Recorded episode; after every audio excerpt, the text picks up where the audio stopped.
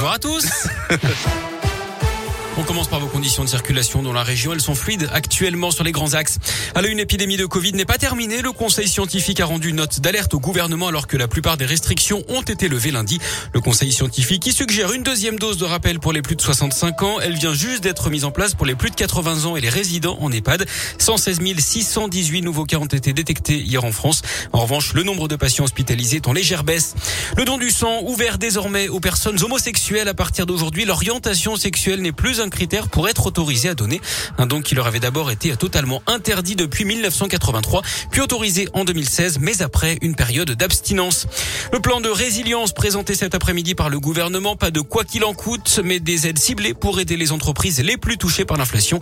Une hausse des prix qui met en grande difficulté notamment les transporteurs, les pêcheurs ou encore les métiers du BTP. Dans l'actu régionale, le début aujourd'hui en Haute-Loire d'un procès en appel pour féminicide. Les faits remontent en décembre, à décembre 2018 à Durtol, dans le Puy-de-Dôme. Un homme est accusé d'avoir tué sa compagne de 49 ans de plusieurs coups de couteau. En première instance, en avril dernier, il avait été copé de 25 ans de réclusion criminelle. L'altération de son discernement n'avait pas été retenue.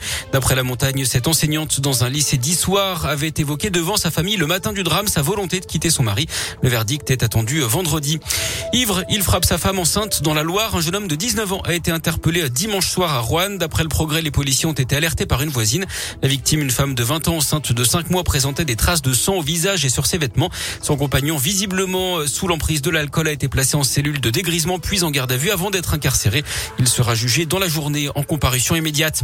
Toujours dans la Loire, cet appel à témoins lancé par la gendarmerie en cause la disparition inquiétante d'un homme de 90 ans à Saint-Romain-en-Jarret. Il n'a plus donné signe de vie depuis jeudi dernier d'après les enquêteurs. Il s'agit d'une personne de petite taille, de forte corpulence. Si vous avez la moindre info à ce sujet, vous pouvez contacter la gendarmerie de Saint-Paul-en-Jarret ou composer le 17.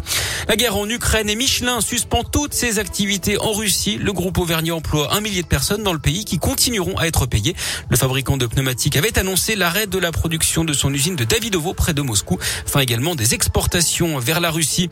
Et puis le gouvernement est prêt à aller jusqu'à l'autonomie de la Corse. C'est ce que dit le ministre de l'Intérieur Gérald Darmanin qui est attendu sur place aujourd'hui et demain. Il est d'accord pour engager des discussions, mais à condition que le calme revienne sur l'île. L'accord sous très haute tension depuis l'agression en prison d'Ivan Colonna qui purge une peine à perpétuité pour l'assassinat du préfet Erignac. Le ministre a également reconnu une responsabilité de l'État dans cette agression. Et puis l'actu sport dans la région, c'est du basket et cette mauvaise opération dans la course à la qualification pour le top 16 d'Eurocoupe pour la JL.